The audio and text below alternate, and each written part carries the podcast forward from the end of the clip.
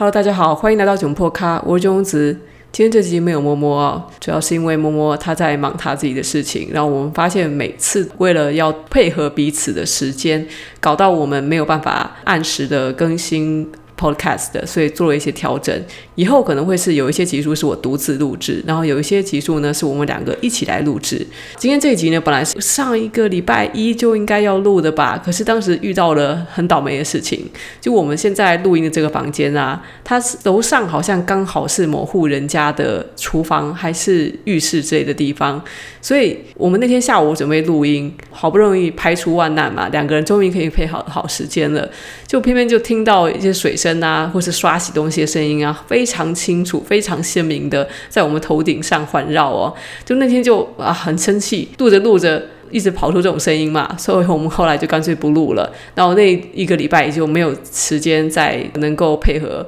就这样子拖了一个礼拜，终于到今天可以录音了。所以呢，今天会来聊的算是一个非常非常过时的话题，算时事，但是已经过时了，也就是关于最近嗯大家很关心的。业配问题哦，在之前不久，博恩夜夜秀他传出了一个呃叶配的争议哦，就是他们的夜夜秀不是都经常会采访一些特别来宾吗？有时候是政治人物，有时候是 YouTuber，反正都是名人嘛。有一些政治人物呢，他上了博恩夜夜秀之后，他是说他们没有付钱上的。可是后来新闻却爆出来，我们的总统候选人蔡英文和韩国瑜两个人呢，在竞选期间上博恩夜夜秀，其实上都是付了钱的。蔡英文是付了十几万，然后韩国瑜付了三十几万，就差不多是差大概二点几倍吧。这件事情爆出来之后，就引起了蛮大的讨论。首先是关于夜夜秀，他明明在第一季的时候，伯恩很信誓旦旦的说呢，啊，他们节目没有钱，然后他们都是采访一些很了不起的人物等等，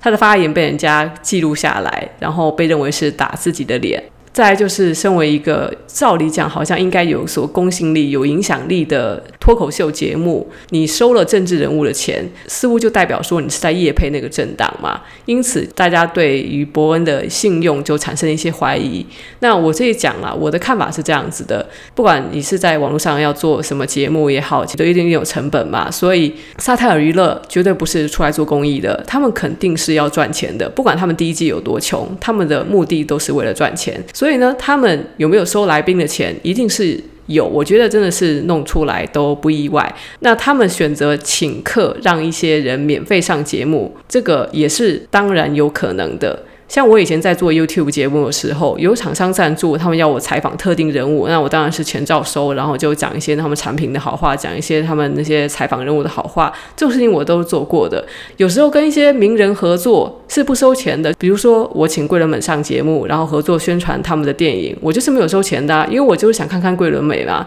所以这种请客也是有的嘛。既满足我个人的虚荣心，然后又可以让大家看到贵人美上我的节目，何乐而不为，对不对？所以我自己的看法是，从他们这种商业经营的角度来说，他没有什么该不该收钱的问题，收钱其实蛮应该的，因为节目要赚钱嘛。但是博恩夜夜秀他受到的一个更大的批评是，他们要让哪一个政治人物，特别说是总统候选人上政治节目，是一种价值的选择。就包括说，你要让一个具备台湾价值的政党上节目，还是一个亲中的政党的候选人上节目，这是代表的你对台湾的未来托付给谁的一种价值选择，理所当然的可能会牺牲掉自己的信用，但是我会认为他们牺牲掉自己的信用也是他们自己的选择。也就是说，他们如果要选择当一个没有信用的人，为了金钱出卖自己的信用，那没什么好干涉的吧？因为我个人也不是博恩的粉啊，所以在发生这种巨大的风波之后，我倒是觉得还好，我就是觉得哦，这就是体现了他们自己的行事作风嘛，就是为了赚钱。只是说这种事实被揭露出来之后，或许大家就会更审慎的去观看一些他们往后不管是 A 也好，各个的单元也好，你就会去怀疑是否他们有从中获取一些利益，因此选择去帮某一方说好话。就比如说业配商品，我们通常就是会回避掉这个商品的缺点，会有这方面的疑虑嘛。我发现大多数人的想法会是觉得，哎，伯恩，你收钱没有关系哦，但是你起码让我们先知道嘛，对不对？你让我们知道是付钱去看这一场秀，那我其实是在看你的一场大型的广告。但是我们心甘情愿，只为了来听你那些尴尬的笑话。你至少知会一声，这样子也不至于引起反感。的确，像前一阵子有另外一个 YouTuber，也是就是以前跟我蛮熟的凌晨不起，他帮经济部做了一个三倍券的广告，大概长达十五分钟的论述呢。他从头到尾没有提到他这个是受到政府的邀请去做一些三倍券的这些种种的好处上的说明，那而是以一个经济学的角度，好像去讲这个三倍券到到底为什么要这样去实施，然后这样实施呢，比起以前的消消费券或是直接发现金来讲，有什么好处？等等，他就做了一个一个正儿八经的，看似。非常的中立立场的说明，结果在他的影片的最后两秒钟才打出了小小的字样，说这是经济部的广告。然后被发现了之后呢，当然就是广受批评。大家也就认为说，你作为一位 YouTuber，其实表明自己的立场啊，或者说接个广告啊，这个其实是没有什么的。但重点就是，你为什么要还要偷偷摸摸的？这样子不是更讨人厌吗？所以大家很在意的说，你要业配就业配，你要收钱就收钱，但是麻烦你要做这个利益揭露，尤其是对于一个有影响力的 KOL 来说，在接这种业配的时候要特别的小心。你不去做利益揭露的话，等于说是出卖自己的信用。其实我相信哦，就是不管是凌晨还是伯恩，他这一次的就没有做利益揭露的这种业配行为。我倒不认为他们是刻意要去这样子 set，因为实际上我以我个人的经历来说，那个多半是厂商这样子坚持的。大多数厂商都非常奇怪。我以前接过一些业配，厂商或是中间的那个广告代理商都会跟我讲说，啊，希望业配感不要那么重，希望是置入，然后给人一种轻松的、自然的带过，然后推荐我们商品的好就好了。但是他们完全没有发现，你躲躲藏藏，然后被发现，反而会造成反效果。像这次博恩和凌晨的案例，不就说明了大多数人其实是希望我们做广告的时候诚实以告，而不要去消费自己的信用吗？那说到这个话题，我稍微简述一下我们一般而言 KOL 接案的流程，分为有经纪人的状况和没有经纪人的状况。像是如果有经纪人的状况的话，其实就单纯很多，经纪人就是会。丢来一个案子，跟你讲说是哪一个厂商，是什么产品，然后他们需要做怎么样的配合，时间是怎么样，然后问我们 KOL，哎，你可不可以接啊？一旦可以，然后经纪人就会进入下一步的谈判。但实际上，当然这些细节在我们答应之前呢，我们是。不会跟对方透露那么多，这样顶多可能就是丢个报价和一个我们可以配合的时程跟方式。接下来中间要怎么沟通，就全部交给经纪人了。那如果是没有经纪人的情况呢？像是如果可能请一个助理，或是我自己去谈判的话呢？这种情况又有分为大咖创作者和小咖创作者的流程，是真的不一样哦。因为大咖创作者在接案的时候其实比较有尊严，首先是因为名气大，预算可以提高是一回事。最重点的是，可以跟知名的品牌合作，就比如说跟日立冷气、LG 冰箱，或是三星的手机、平板等等。那这些品牌你就知道嘛，你不用使用，你几乎就用都不用用，你就知道它不会雷啊，它就是大品牌啊。你合作不仅赚得到钱，然后对自己的形象也加分。所以在沟通的环节上，大咖的创作者呢，他比较有尊严，而且比较简单，看到是什么品牌哦。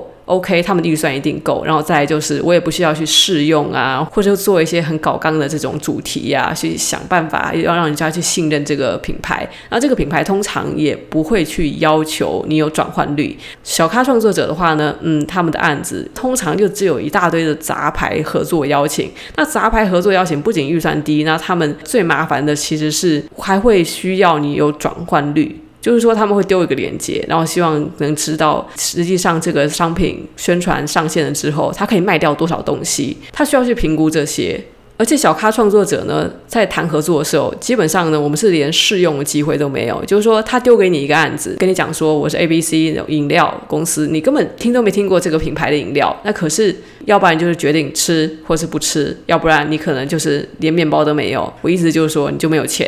所以你就只能决定要不要接下来。然后你真的开始试用这个品牌的时候，发现商品很烂也来不及了，因为基本上那个时候合约也签了，可能定金也付了，你想要去改稿，对方也会有一大堆的坚持跟要求，像是你想要回避缺点，然后他说的优点其实你觉得太夸张，你不想讲，但是对方可能还硬要你讲，可能会导致创作者本来就累积的信用被滥用啊，甚至崩毁。那大咖创作者他就是持续的跟知名的品牌、一线的品牌合作，所以我就觉得呢，在这个 KOL 圈哦，一旦你上了那个金字塔的顶端哦，你就会被纳入那个良性循环中。但是小咖创作者就是在地上吃土，没有更好的选择，继续接一些很烂的案子、很烂的商品，然后你的信用永远累积不起来，你也赚不到钱。因为我现在呢，真的已经不算是一个大咖的创作者了。我成天会接到的一些业配邀请，真的都是一些很奇怪、很莫名其妙的品牌，他们的要求就是很多，然后预算又很低，有时候还经常会拖款。我在两三年前，我是想都没有想过我自己会遇到这些问题，现在都一一浮现。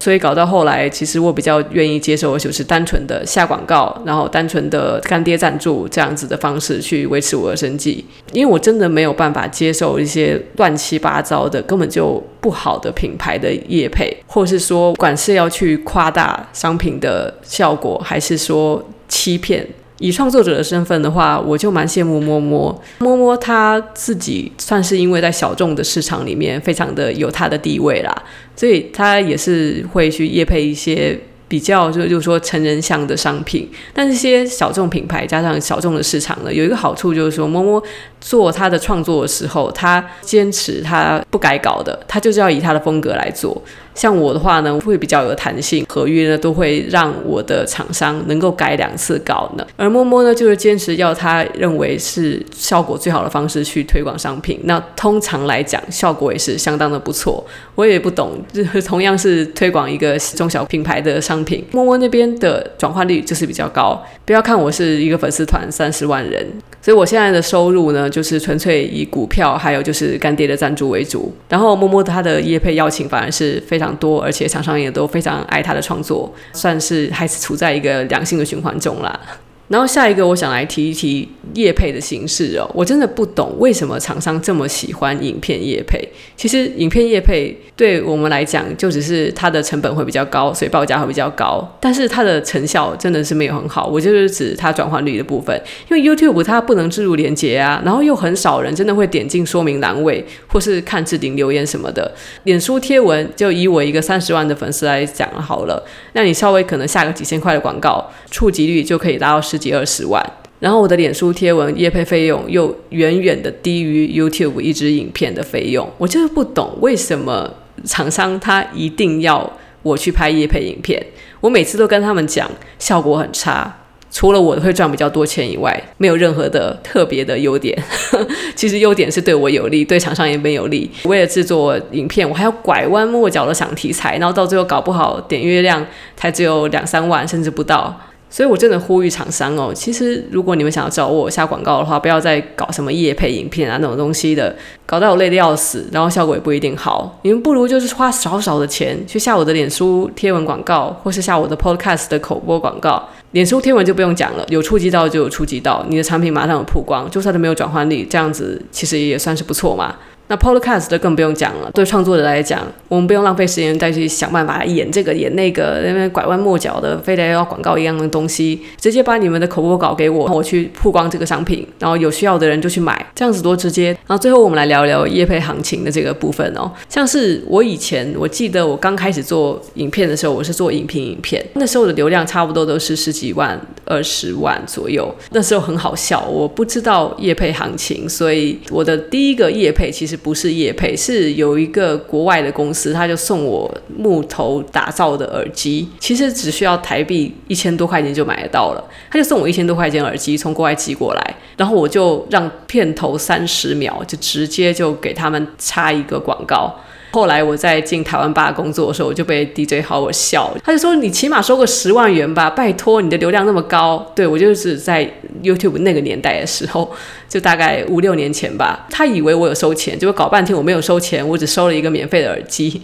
所以也是蛮好笑的。我那时候不知道行情，后来我是上电视的时候，我跟几个部落客哦，知名部落客认识的时候。他们非常的惊讶，然后有人就跟我讲说：“哈，你的收入怎么会这么少？以你的流量来讲，你应该赚多少多少多少钱？”但是我听了他们的月收入，我也吓一跳。他们是跟我讲说，不管是部落格还是 YouTube 什么呃业配价嘛，差不多啦。其实现在 Podcast 的那个行情也差不多就是这样子，一集的业配价嘛，应该是流量的一到一点五倍。也就是说什么呢？如果 Podcast 的有一万人听的话，那你的价码差不多就可以开一万。同样的影片也是有一万人点阅，那你应该的影片的业配价码就是一万元新台币哦。现在一线的 YouTuber 像是九 man 啊、阿滴啊，或是艾丽莎莎，他们的影片流量可以达到平均三十万以上、四十万以上，有些甚至一百多万。那他们的广告费对于一支影片没有错，就是二十万起跳。像是浩浩，我知道他在大概两三年前，他的一支影片报价应该已经达到十万以上了。好啦，所以这就是为什么大家都说 YouTuber 好赚。可是呢，问题是，一支影片要达到二三十万流量，那么容易吗？那只是因为我们现在认识的 YouTuber，对，就是有名的，就是那几位，所以我们会以为好像很容易达到。但实际上你自己去经营的话，你可以试试看，容不容易达到。所以真正的事实是，爬到金字塔顶端的人，收入理所当然就是比较高。就算是做上班族，你例如说你去做台积电总经理，那你的收入一样也很高啊，你可能一样以月收入可以三四十万啊。所以不要说什么 YouTuber 好赚啊，其实你只要是在一个领域内，你达到了这个金字塔的顶端，你做到一个巅峰，都可以很好赚。当上班族也可以很好赚，像摸摸的补习班有一个学生家长是当机师的哦，你知道他的存款多到可以怎么样？他直接请一年假，他们家都不愁吃穿，你就知道那个财力有多雄厚了。好啊，我就想说，这个社会上其实有很多可以赚钱的行业，并不是说非得要做 YouTuber 就很好赚。大家怎么一嫌郭董？你去创业啊，去开一家公司啊，那个金流更是溢来溢去的。YouTuber 真的算是啊、呃、小 case 的啦。好，讲到最后，稍微插播一下这期广告哦，终于要来说一下干爹的广告了。本集节目由萌萌法米娜赞助播出。萌萌法米娜专卖包装可爱、送礼自用两相宜的茶包，最近盛夏免运优惠活动开跑。他们推出的是一组三入的茶包产品，包括阿里山甜香乌龙茶、拉拉山清香乌龙茶、福寿山蜜香乌龙茶，总共三种。原价呢是一千三百八十元，现在特价一千两百四十元，还加免运费。功夫好茶只要五十秒热泡即可饮用，原片好茶每包可回冲六六次，六次这么多就是这么划算。欢迎到萌萌法米娜脸书专业下定，一次品味高山乌龙茶的清甜蜜香。喜欢喝茶、喜欢泡茶的朋友，有兴趣的话可以到他们的脸书专业下定哦，把握这次的特价加上免运的优惠。最后宣传一下，摸摸囧囧在每周四晚上九点半到十一点半。在浪 Live 电台有直播，下载浪 Live App，搜寻摸摸囧囧或是 ID 四九零五九九九，追踪我们。我们在每星期四都会聊一些垃圾话，还有回听众的来信。写信的地址我就顺便放在说明栏位。有任何感情问题可以写信给我们，然后我们会在电台上直播回答。这就这样，有什么问题或者有什么意见，留言在 Apple Podcast，接着给我们打五星评价。下一集希望摸摸回来，拜拜。